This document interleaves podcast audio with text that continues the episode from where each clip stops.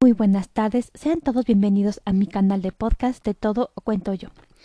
Antes de volver a, retomar la, lectura de Fariwak, El secreto de las gemelas, quiero pedir, quiero pedir una humilde disculpa para todos aquellos que me escuchan, que no, porque no, no, pude grabar en los dos o tres días anteriores por preocupaciones de mi trabajo, pero hoy ya estoy otra, vez aquí para volver a retomar la gran temporada de Fari Uak, El secreto de las gemelas de Elizabeth Agone. Así que comenzamos.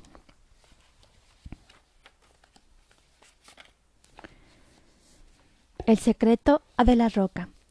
Cuando salimos al pasillo, la luz del día nos cegó. Era un bonito día soleado. ¿Vamos a ir así vestidas? preguntó Pervinca, arrugando la nariz. Podéis quitaros los sombreros, dije pero tenéis que dejaros puesto el uniforme. También Grisam llevará puesto el suyo. ¿Estará Grisam? preguntó Babu, poniéndose colorada. Giró sobre sus talones y corrió arriba. Esperadme, vuelvo enseguida. Cuando bajó de nuevo, noté que se había peinado. Ya podemos irnos, dijo. A la puerta helada de Iben esperaba a Flox. Voy con, con, vosotras, anunció. En estos tiempos, cuanto más seamos, más seguros, más seguros iremos. Muy bien, bueno, ¿nos vamos? camino del jardín hablé, hablé a dos sutiles soplos de viento de las varitas y de los problemas que mi imprudencia había causado aquella noche. ¿Crees que entró por la ventana? me preguntó.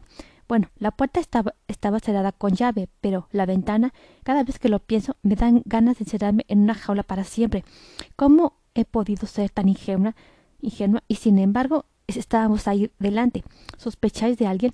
No, no, de nadie pero quienquiera que fuera tenía que, que saber trepar bien. Dije, quizás se hizo invisible, sugirió Flox, y en vez de trepar voló.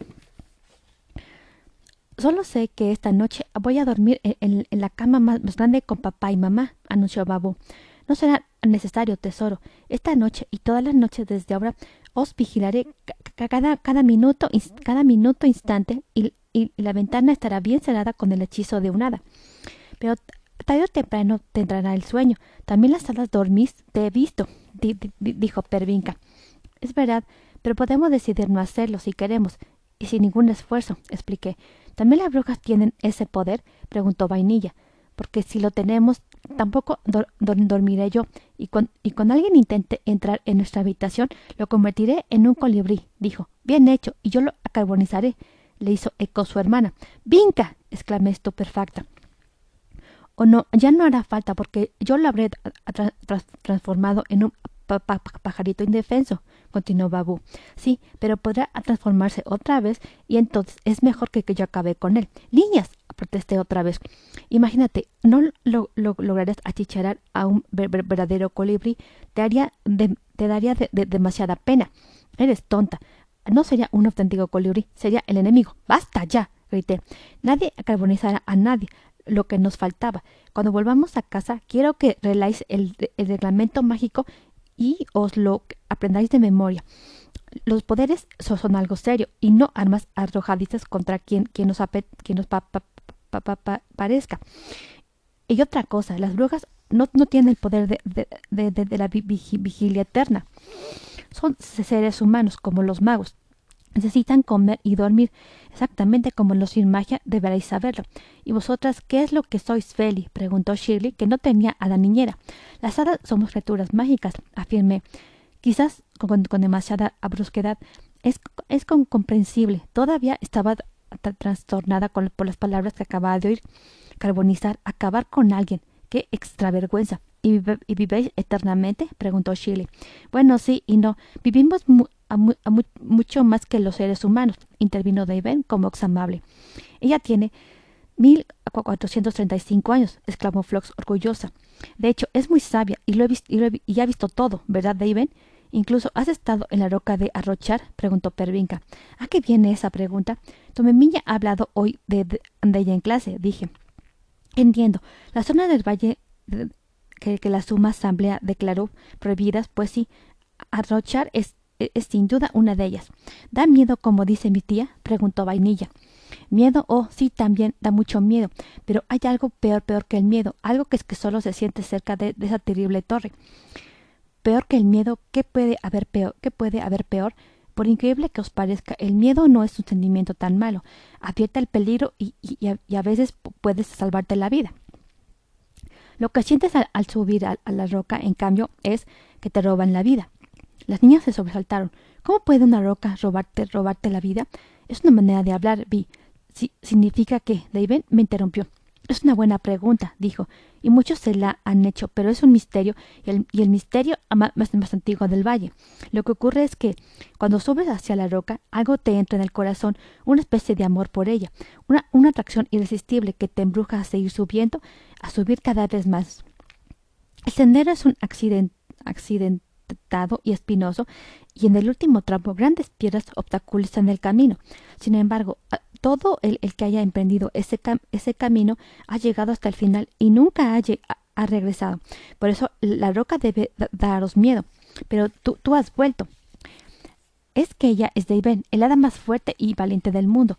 Yo soy un hada y, con solo y con eso es suficiente, mi, querida Flox.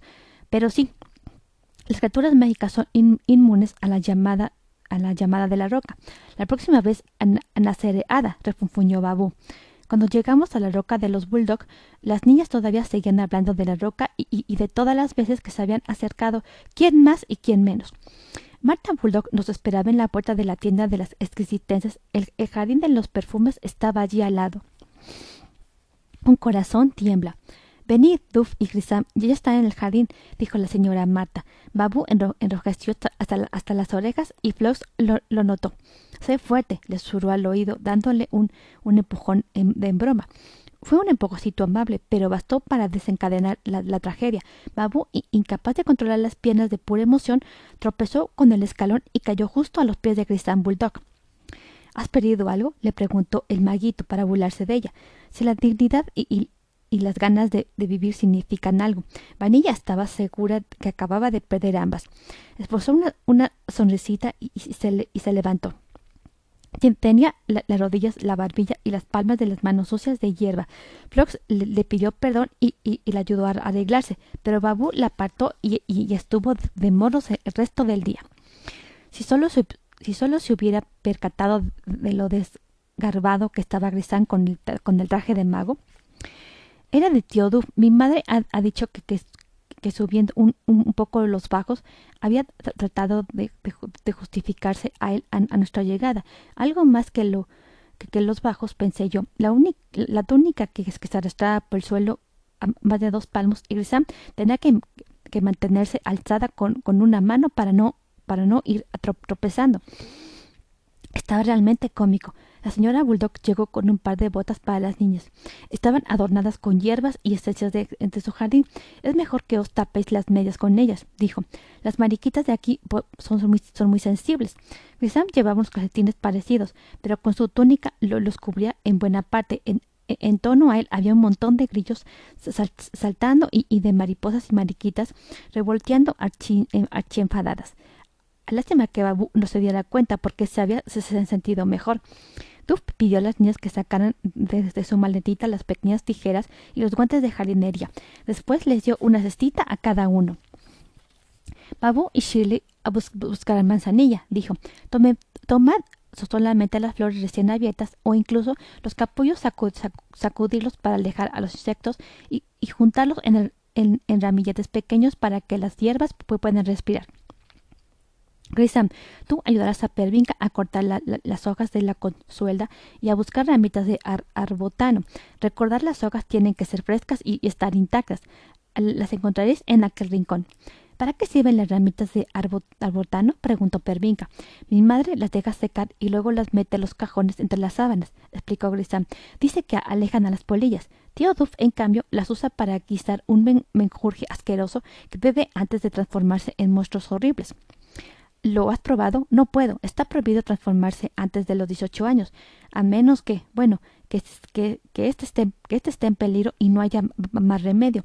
¿Cómo te pasó a ti? ¿Tuviste miedo? Solo un poco, bueno, un poco bastante, respondió Pervinca con sonrisa. Yo creo que, fuiste muy valiente. Ven, te, voy a enseñar dónde están nuestras hojas, dijo Grisam, tomando a Vi de la mano. Los dos niños se alejaron juntos riendo y, y, bromeando, y Vainilla los siguió con la mirada hasta que desaparecieron detrás de un gran, de un gran rodo, rododendro. Flox, ¿dónde está Flox? preguntó Duff, Burdock mirando a su alrededor. Está aquí, contestó Ben desde la otra parte del jardín. Y, si no interviene usted, señor Duff, no, creo que, logre hacer que se levante de, este sitio. Ada es fija, también estoy buscando, ¿no? Soy yo decir parecida que, que Flox tuviera la, boca llena. Ah, sí, ¿y, qué has encontrado? preguntó Duff, intuyendo ya la respuesta. Flox estaba sentada entre las frambuesas. Además que recogerlas te, te las comes, pequeña Polimón.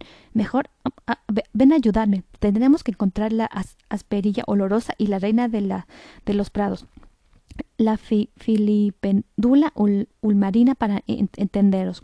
Aprovechando la presencia vigilante del señor Bulldog, David y yo fuimos a sentarnos en una ramita del de tilo y en silencio observamos el sereno transcurrir de la tarde en el soleado jardín de los Bulldog que lejos parecía la, la, tormentosa atmósfera de, la noche anterior.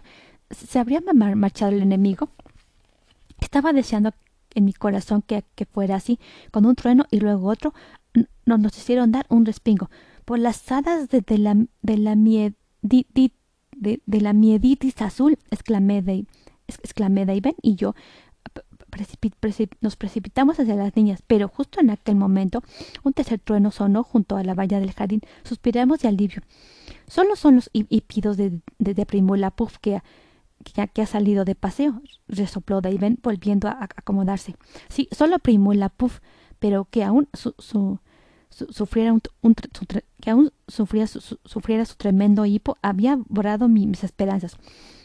Lo que significa que el Table 21 no se había marchado, es más, estaba cerca y quizás listo para un nuevo ataque.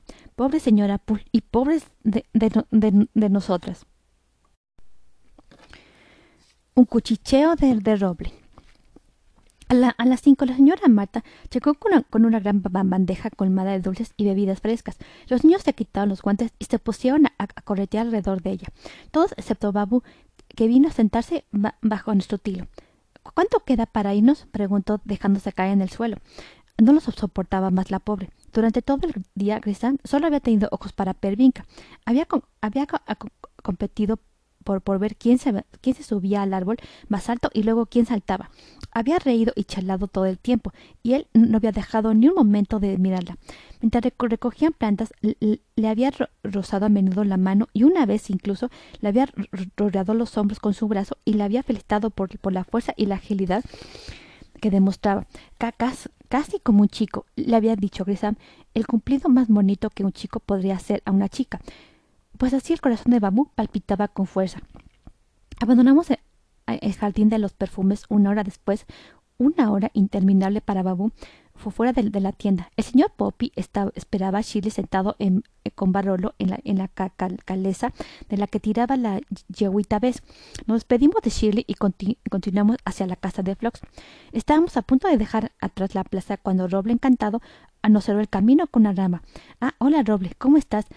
Nos encantará charlar contigo, pero vamos con, retraso para, para cenar, dijo. Él no, no hizo caso. Yo, yo seré yo sé, yo sé secretos de que, que vosotras no, no sabéis. Atronó con, con aquel voz bostarón suyo. Te han dicho muchas veces que, que no está bien chismorear. Le, le. Pero el mío no, no es un chismorreo, más, más bien un cuchicheo. ¿Qué es un cuchicheo? preguntó Vainilla, torciendo la nariz. Es un chismorreo dicho en susurros y tampoco está bien, dije yo. Mejor que, que gritarlo, ¿no? acercamos, que debo cuchichearos una cosa. Hace dos días el, el, el matabosque que se ha ido de su casa. Basta, Roble. Los chismorreos gritados, dichos o cuchicheados siempre son feos. Ahora, vámonos, por favor. Pero el, el matabosques, el leñador Magdog es un, es un mago como es debido roble. No mata a nadie. Tala a los árboles enfermos y, y, los muertos. Sea lo que sea lo que haya hecho, estoy segura de que, de que tiene sus razones. Si razones tiene, pero su mujer tiene más aún. Adiós, roble. No, nos lo dirás en, nos lo dirás en otra ocasión dije entonces con firmeza. Roble retiró su rama y nos dejó pasar mascullando algo que no oí. Desde hace, desde hace algún tiempo hablaba, hablaba más que de costumbre y, se ha vuelto tan, tan lento que para cruzar cuatro ramas con él tenías que, tomarte unas vacaciones. Además, como, como vivía en el, centro del pueblo, sabía, sabía todo de, de, todo el, de todo el mundo. Y, desde hace meses había, caído en, en, en, el viejo del, en el, en el vicio del, en el vicio del cotilleo. Es, es algo que no soporto.